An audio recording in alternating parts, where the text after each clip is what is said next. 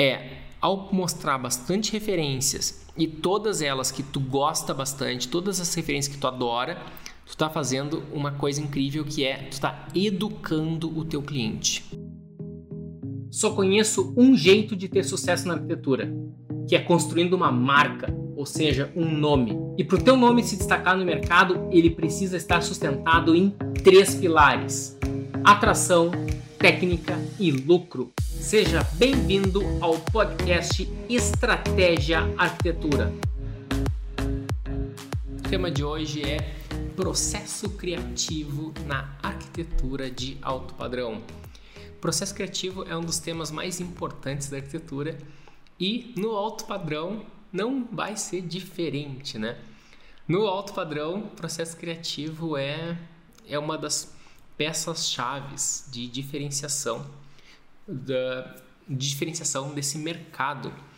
Um arquiteto para ser considerado consagrado na arquitetura de alto padrão, ele precisa necessariamente ter a habilidade de desenvolver um processo criativo. Ele precisa saber fazer seus projetos de uma maneira mais criativa. Ele precisa estabelecer um processo de criação. Esse tema sempre me intrigou bastante e, e o mais incrível até do que tu conseguir ter e desenvolver um processo criativo também é necessário que tu consiga passar isso para tua equipe quando tu tiver uma equipe. Então, eu vou é, é sobre esse tema que a gente vai estar discorrendo hoje, né? Sobre o processo criativo dentro da arquitetura de alto padrão. Porque é necessário desenvolver esse processo criativo, né? Bom, o processo criativo ele vai, né, como o nome diz, ele é criativo, ele é um processo para tu desenvolver algo criativo. E criativo significa algo que seja vem da palavra criar, vem da palavra criação. E criação vem da palavra uh, para muitos, né? É um significa que está sendo feito algo que não tinha antes. Né? Então, se algo foi criado agora, algo surgiu agora. Então, o processo criativo é um processo para tu fazer uma arquitetura que ainda não existia. Ou seja, tu está fazendo um projeto que é diferente tanto dos que os outros fazem, mas também principalmente diferente daqueles que tu sempre faz. E essa é a grande chave, né? O arquiteto, ele está sempre caindo nessas, nessas, nessa armadilha. É uma armadilha muito fácil de cair. O arquiteto, quando, quando eu falo do arquiteto, eu também me incluo, né? A gente está sempre caindo nessa armadilha de fazer projetos que estão ou ficando muito similar aos outros ou também muito similar aos, ao principalmente, né? Essa aqui é o mais eu caio, né? principalmente similar aos meus antigos projetos aos meus velhos projetos. E por que, que a gente faz isso? Porque é mais fácil, porque é mais cômodo, porque é mais simples. Pega o projeto antigo, já tá os arquivos são todos já feitos, mexe pouca coisa e e deu, entrega para o cliente. Só que a gente precisa desenvolver um processo criativo para estar tá mudando a página, para estar tá, uh, desenvolvendo algo novo.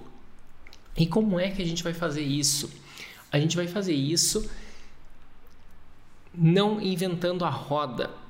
A gente não vai inventar roda do zero. O que significa inventar roda, né? Inventar roda é fazer algo que. Uh, fazer algo tudo do princípio, né? Tentar descobrir, descobrir tudo do zero. Então a gente vai pegar referências. Então a referência a gente já salta lá na frente, a gente já, já economiza uma, uma, um grande tempo. Então tu vai ter que selecionar referências. Essas referências são imprescindíveis para o teu processo criativo. E que tipo de referências tu vai pegar? Tu vai pegar referências que estão alinhadas com o teu posicionamento, ou seja, estão alinhadas com a imagem que tu quer criar na cabeça do teu público. Eh, então, se tu vai trabalhar com arquitetura de alto padrão, tu tem que pegar referências de alto padrão. Se tu quer trabalhar com um público residencial, tu vai pegar referências de alto padrão residencial. Se tu quer pegar, uh, se tu quer trabalhar, uh, tu vai estar tá trabalhando com uma, um projeto de casas, tu vai pegar casas. E não vai pegar apenas uma referência, tu vai pegar várias, várias referências.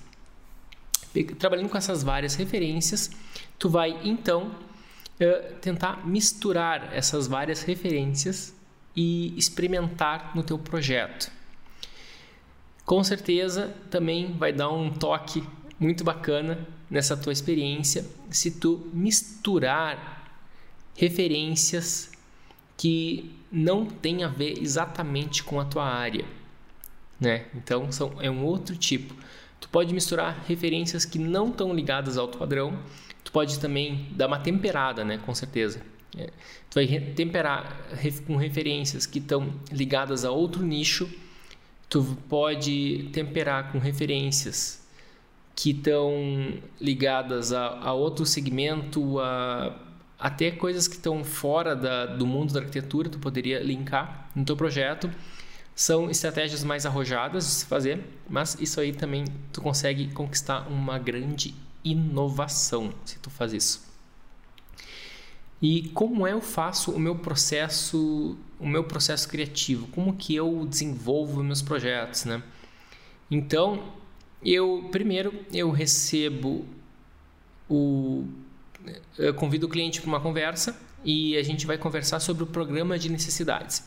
Então eu vou anotar tudo o que o cliente comenta e geralmente eu eu pergunto, né? Quando eu vou fazer uma casa, eu pergunto qual é a, a quantos quartos, né? Quantos quartos vai ter a casa? Primeira pergunta. Segunda pergunta: uh, quantas vagas de garagem? Por que isso? pelo número de quartos, quartos é uma coisa meio grande, né? Então tem gente que faz casas com um quarto, tem gente que faz casas com dez quartos. Então varia. Então isso muda bastante, muda bastante o tipo de casa. Uh, número de vagas de garagem. Eu, ele pode ser que ele quer uma casa com uma ou duas vagas, né? Dificilmente alguém vai fazer uma casa com uma vaga só. Então, no mínimo duas.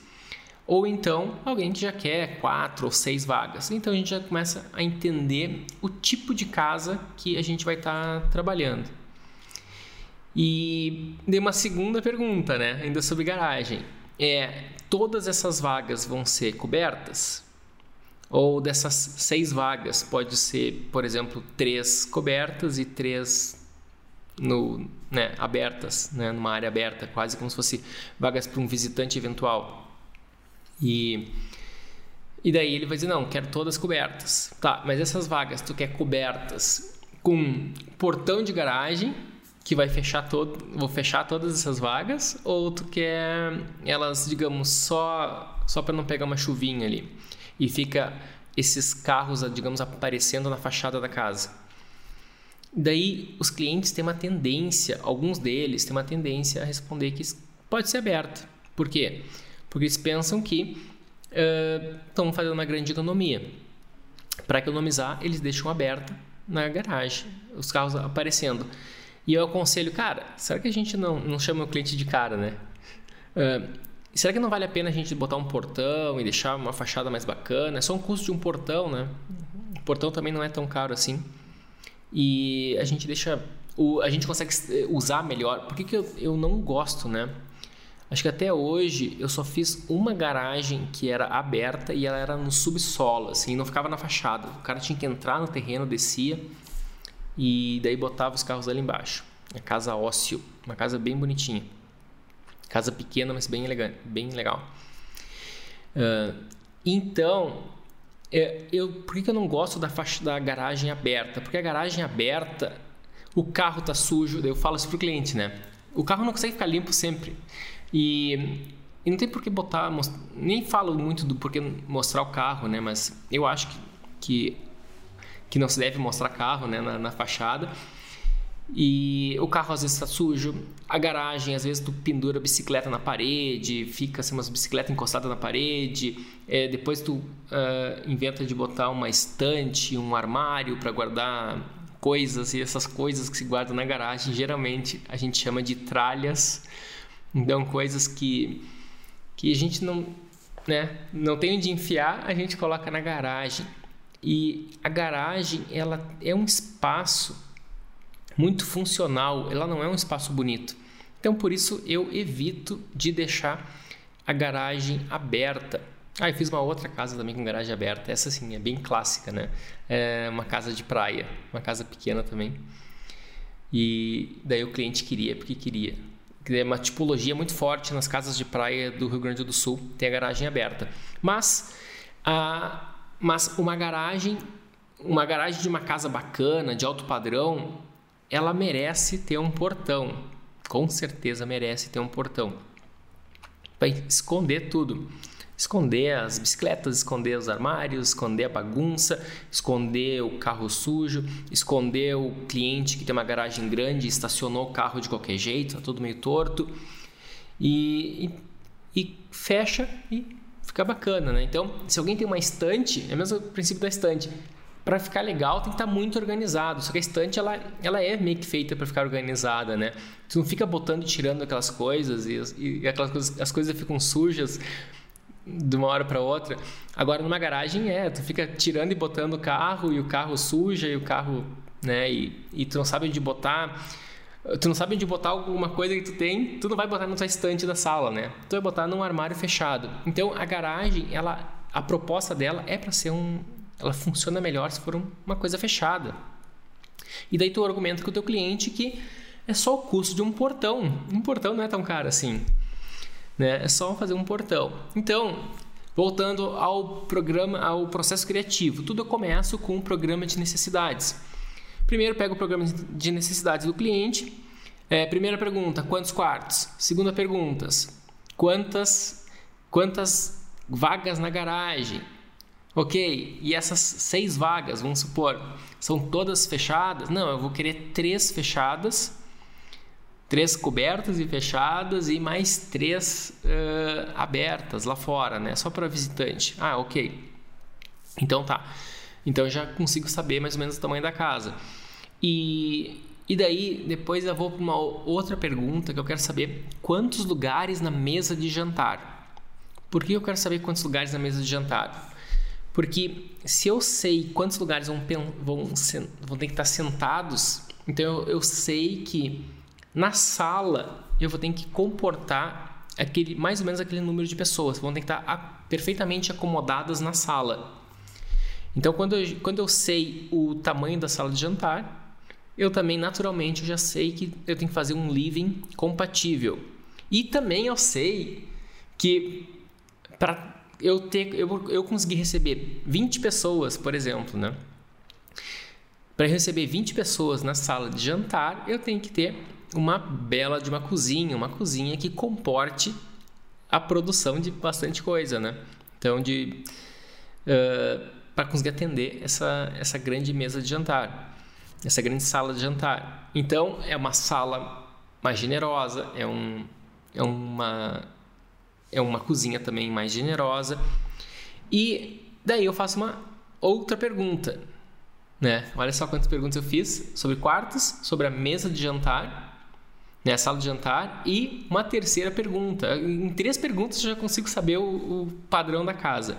É se vai ter ou não um salão de festas. Na verdade são quatro perguntas. Tá? Então se vai ter ou não um salão de festas. Daí o cliente ele pensa um pouco e eles vão tomar uma decisão. Ok, vai ter um salão de festas então, ou salão gourmet, né, como o pessoal gosta de falar muito em alguns vários lugares do país. Então, nesse salão gourmet vai ter uma outra mesa e eu vou perguntar então quantos lugares vai ter nessa outra mesa desse salão gourmet. Daí, às vezes eles falam, né? Pode ser mais do que a sala de jantar, ou pode ser menos, ou geralmente é igual. É muito comum ser igual. Ah, se botou 20 lugares na mesa de jantar, do li na sala de jantar vai ter mais 20 também no salão gourmet. E Uh, deixa eu até ver quantos lugares eu fazendo. Vou, vou olhar uma, um projeto que estou fazendo agora, inclusive. Ele tem. Esse aqui tem 12. Estou fazendo uma casa que tem 12 lugares na mesa de jantar. E tem mais uma bancada toda aberta. E tem também uh, quatro vagas fechadas de garagem. E tem no total, vamos ver quantos quartos, são quatro quartos ou cinco. Acho que são cinco. Então são cinco suítes e 12 lugares de jantar e quatro vagas cobertas. E daí tem uma quarta pergunta, né? A quarta pergunta que eu faço para o cliente é se eles querem algum espaço especial. Então tem gente que quer academia, tem gente que quer uh, um estúdio para gravar música, um estúdio profissional de música, tem gente que quer um espaço para fazer yoga, tem gente que quer uma, né, sei lá, uma oficina para mexer com madeiras, um, ou uma oficina para mexer no carro ou moto. Uh, tem gente que quer uma pista de boliche. Já tive um, um cliente que queria uma pista de boliche. Tem outros clientes que querem uh, uma como é que se chama? Uma sala, uma sala de jogos integrada geralmente com a sala de jantar, com, com o salão de festas. Então, é salão de festas que já tem jogos, já tem mesa de sinuca, tem alguns que querem tudo, né? Querem ping-pong, querem uh, fliperama. E o que, que, significa isso? É o cliente que está uh, se sentindo tão à vontade que ele está botando para fora aquela criança interior, né? A criança interior é uma, é uma figura meio freudiana que o cara quer brincar, né? Ele quer brincar. Então ele quer de novo jogar, brincar. E ele quer jogar sinuca, quer jogar jogos de ping-pong, fliperama, tem alguns que querem tudo isso. E vamos deixar ele brincar, né? E aqui também é bem comum, quem tem terreno muito grande, coloca uma quadra de tênis, coloca um... Né, o campinho de futebol é mais raro, né? Porque futebol é maior. Então, geralmente, o pessoal quando tem um terreno muito grande, coloca uma quadra de tênis. E... Uh, Basicamente é isso, são quatro perguntas. Vou recapitular as quatro. Isso do programa de necessidades. Claro que eu converso muito mais, eu faço muito mais que quatro perguntas, né? Porque daí é para saber os pormenores, mas são quatro perguntas chaves. É, quantos quartos? É, quantos lugares na mesa de jantar? Quantas vagas de garagem? E se vai ter um espaço ou um espaço especial, é, né, mais particular de cada cliente quando essa, com essas quatro perguntas eu já consigo eu já consigo visualizar mais ou menos o tamanho da casa, já consigo saber mais ou menos quanto vai custar essa casa, qual é o nível do cliente, ou pelo menos da, qual é o padrão assim do, do nível do, do, do projeto que ele está imaginando, né? E daí, com o tempo, conforme eu vou ganhando intimidade com o cliente, eu já vou uh, falando, já testando com eles, falando de valores, assim, de quanto é que vai custar uma casa dessa. E vou já preparando ele, senão o cara pensa que vai custar um milhão e a casa custa 10. Então não dá, né? Não dá pra a gente, a gente alimentar uma expectativa errada. Ok, tendo, tendo essas, esse briefing, esse programa de necessidades, aí eu vou começar a trocar ideias com o cliente sobre referências de projeto, referências arquitetônicas. E o que, que eu mostro? eu pergunto para eles, como eu já tenho um portfólio, digamos, uh, já tenho um certo número de, de, projetos no meu portfólio, eu pergunto, quais desses projetos que tu viu da Mader, né, do meu escritório, qual que tu mais curtiu? Quais os projetos da Mader que tu mais gostou? Quais projetos da Mader que tu mais, né, que tu, tu achou mais legal, que vocês mais gostaram, né? E daí eles vão falar, e daí eu pergunto né? A pergunta mais importante de todas não é quais projetos. A pergunta mais importante vem depois, é o porquê. Ah, eu gostei mais dessa. Ah, por que, que tu gostou dessa? Ela vai, eles vão explicar o porquê. Então, o que importa, a resposta é, o, é a segunda pergunta. É o, é o que eles falam no porquê. E por que, que eles gostaram daquele projeto. E daí depois eu vou começar a mostrar referências de outros arquitetos arquitetos e de arquitetura principalmente, né? Eu vou mostrar arquiteturas que eu admiro, arquiteturas que eu acho que são uh, que são muito bacanas. Ou seja, eu só vou mostrar várias coisas para eles que tanto faz se eles escolherem qualquer uma delas, eu vou estar feliz, entendeu? Eu não, não, vou, não vou mostrar coisas que que eu vou estar rezando para ele não escolher. Não, isso tu nunca deve mostrar. Tu nunca deve mostrar uma coisa que, nossa, tomara que ele não escolha, tomara que ele não goste disso, tomara que ele não goste disso. Nunca faça isso, tá? Porque tem a chance de ele, de ele gostar disso. Então, tu mostra várias referências que tu acha muito bacana e começa a testar com eles. E daí eles vão dizer, ah, isso eu gosto, esse aqui não sei, é, esse aqui, esse aqui eu não gostei. Então, se alguma coisa tu, gost, tu, acha, tu, tu achava na, na tua cabeça que eles iam adorar e eles falaram que não gostaram, aí, aí, aí tu pergunta por quê? Ué, meu, né, na tua cabeça tu, tu achou que eles iam adorar aquela referência, eles não gostaram. Né? Por que tu não gostou dessa? Ah, isso aqui tá muito branco, tá muito frio. Ah, entendi. Então, aquilo ali, o que interessa não é a referência, o que interessa é o, é o, que, ele, o que o cliente falou. Daí tu já anota ali, né? O cliente não quer alguma coisa muito branca. E daí, de repente, apareceu uma referência ali que não, nem te chamou muita atenção. E daí eles falaram, nossa, que lindo! E tu, opa, ah é? O que, que tu mais gostou daqui?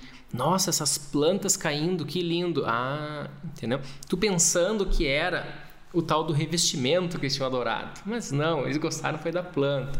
E tu pergunta, uh, se tu pensou que era aquele revestimento, que para ti o que mais chamou atenção, tu pergunta, tá, e desse revestimento, o que, que tu acha? Ah, ok, entendeu? Daí eles vão dizer, ah, esse lindo, ou eles vão dizer, né, alguma coisa. Então, às vezes não importa muito exatamente o que ele fala, ele pode falar gostei. Tem várias maneiras, tem gente que fala gostei, né, com empolgação. Tem gente que fala, hum, gostei. Então, então tem que prestar muita atenção também no jeito que a pessoa responde, no jeito que a pessoa fala. Uh, daí, uh, depois de várias conversas nesse sentido, e eu sempre crio, cada projeto que inicia, cria um grupo de WhatsApp que coloca ali. Geralmente quem faz uma casa é um casal, né? Então, casa, casal, casamento, tudo são palavras que têm deve vir do mesmo radical, né? Casa, casal, casamento. Então, então eu já faço uma, um grupo de WhatsApp com o casal e deixo muito livre, né? Manda, sempre digo, pode mandar mensagem qualquer hora, quando quiser e quando tiver um tempo e assim que tiver um tempo eu respondo, né? Então, se, se, se, o cliente quiser mandar mensagem na madrugada, não tem problema. Meu celular está lá longe, né? Eu guardo o celular, na, não, não, não durmo com o celular no quarto. Então, depois, quando eu quando eu for olhar, eu respondo. Então, mas mandar pode mandar qualquer hora. Então, é, criar esse, esse, esse, esse ambiente de, de comodidade para o cliente, acho que é muito bom, né? É, acho que a comodidade e facilidade é uma palavra muito boa nesse caso.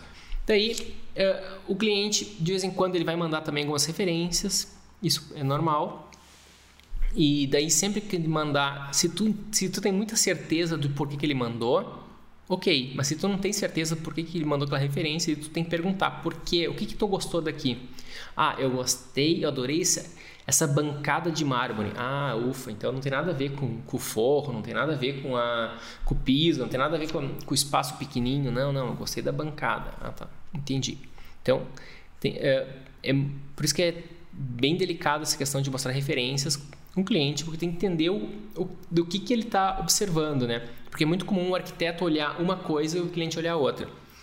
Munido do programa de necessidades e do e munido da munido das referências que tu conseguiu conquistar com o teu cliente, tu vai então a partir de agora uh, começar a criar. Só que talvez tu não te deu conta, né? Mas esse processo de mostrar referências, ele serviu para duas coisas. Uma é para saber o que, que, o cliente quer, o que, que o cliente pensa, o que, que o cliente sente. Mas tem uma segunda coisa bem importante que poucas pessoas se dão conta disso. É ao mostrar bastante referências e todas elas que tu gosta bastante, todas as referências que tu adora, tu está fazendo uma coisa incrível que é tu está educando o teu cliente. Anota essa. Ao mostrar bastante, bastante referências que todas elas tu adora, e pode ser até mesmo através de perguntas, né? Testando ali. Tu tá ao mesmo tempo educando o cliente. Eu vou falar uma outra expressão que é bem forte, tá? Vocês me, vocês me dão um desconto ali, mas, mas acho que didaticamente ela é oportuna aqui. Vocês estão fazendo é uma lavagem cerebral no cliente, tá? Vocês estão é, é influenciando o cliente para aquela linha arquitetônica. Porque algumas vezes o, um cliente que chega para mim, ele não tem certeza se ele quer uma casa muito alongada. Ele não tem certeza se ele quer um tipo de projeto assim que está um pouco, vamos chamar assim, mais, mais moderninho, né? mais contemporâneo. Ah, uma linha mais, mais sofisticada, mais arrojada. Arrojada seria uma boa palavra. Nem sempre o cliente quer uma linha mais arrojada. Às vezes o cliente tem aquela pulguinha lá atrás da orelha, tem aquela aquela, aquela dúvida, assim, e será que não não vai para uma linha um pouco mais tradicional e pô, geralmente o arquiteto não gosta de fazer uma coisa tradicional, né? Geralmente o arquiteto quer inovar. Tradicional, os outros, todo mundo já faz, todo mundo já fez a vida inteira, né? Então tu não vai nunca ganhar destaque fazendo algo tradicional. Tu tem o destaque está na inovação. Então, ao mostrar bastante, bastantes projetos que estão exatamente na linha que tu está querendo seguir, tu tá, tu tá uh, influenciando uh, o gosto do teu cliente, tu está persuadindo ele de maneira visual, tu tá, eu chamo isso de educar o cliente, está educando o cliente. Tu quer chamar isso de lavagem cerebral? É uma palavra muito forte, né? É muito forte, mas ela, mas é quase como se fosse isso, tu está, né? Educando, entendeu? É uma lavagem cerebral para o bom sentido. É, então tu está realmente limpando, né? não no sentido mal da palavra, mas está limpando as, as coisas mais comuns do teu cliente e deixando ele, levando ele para o lado mais arrojado. Alguém entra numa, numa loja de roupa muito bacana. Eu, o, um bom vendedor, ele vai também educar, ele vai te mostrar o que é um bom tecido, o que é um bom corte, o que é uma boa costura, o que é um, uh, um, belo, um belo caimento, por que, que tem que ser, sei lá, acinturado, por que, que tem que ser mais justo, por que não tem que, né? Então ele vai, ele vai te educar, ele vai fazer uma lavagem cerebral, ele vai, né? Ele vai limpar a tua, a tua cabeça que está tão, tão acostumada a fazer aqueles, a, a fazer, digamos, o jeito mais errado ou menos profissional, mais leigo, vamos chamar assim, a fazer o jeito o, o jeito leigo e ele está uh, e ele tá te educando a fazer o jeito mais correto. E um bom restaurante também ele vai te mostrar né o que, que é um, uma bela cadeira um belo ambiente uma bela mesa um bom um, os pratos talheres bacanas as taças iluminação depois chega a comida. Então tem, tem um tempo é um tempo é bacana, é, o, quando chega as, todos os pratos, as entradas, tudo isso, ele, tá, ele tá te educando do que, que é uma, uma bela refeição, um belo, um belo almoço, um belo, né, um belo jantar. Então, é, então, esse é o papel do arquiteto, principalmente no alto padrão. E o que, que é o baixo padrão, ou um padrão comum? O padrão médio é o cliente comum. O cliente comum, ele faz do jeito dele, do jeito que ele quer. Né? E não tem muito, ele já tá. O negócio dele é preço. Cara, tá dentro do meu preço, vamos, vamos adiante. Não tá no meu preço, ah, ou tu baixa o teu preço, ou então a gente não, não vai seguir. Entendeu? Esse é o cliente, é o papo do cliente comum. E então ele não, ele não tá muito afim de ser educado. Entendeu? Tu começa a educar, ele vai começar a gostar, gostar, ele vai fazer, cara, tá bonito. Quando ele começa a gostar, ele vai fazer aquela pergunta: mas isso é caro, né? Isso é meio caro. E ele vai dizer: sim, ele é, é mais caro porque é melhor, né? E daí ele vai dizer: cara, não, não, para de me mostrar isso, né? Senão, senão eu não vou conseguir fazer nada. Então, o cliente comum é assim: tu começa a mostrar uma coisa, uma coisa bacana, ele não vai, não vai para frente, não vai à frente contigo, não vai avançar contigo. E daí, ou tu tem que descer, né? Para se enquadrar na, no, no, no, que ele, tá, no que ele tá, tem condição de, de fazer agora, ou então não vai rolar.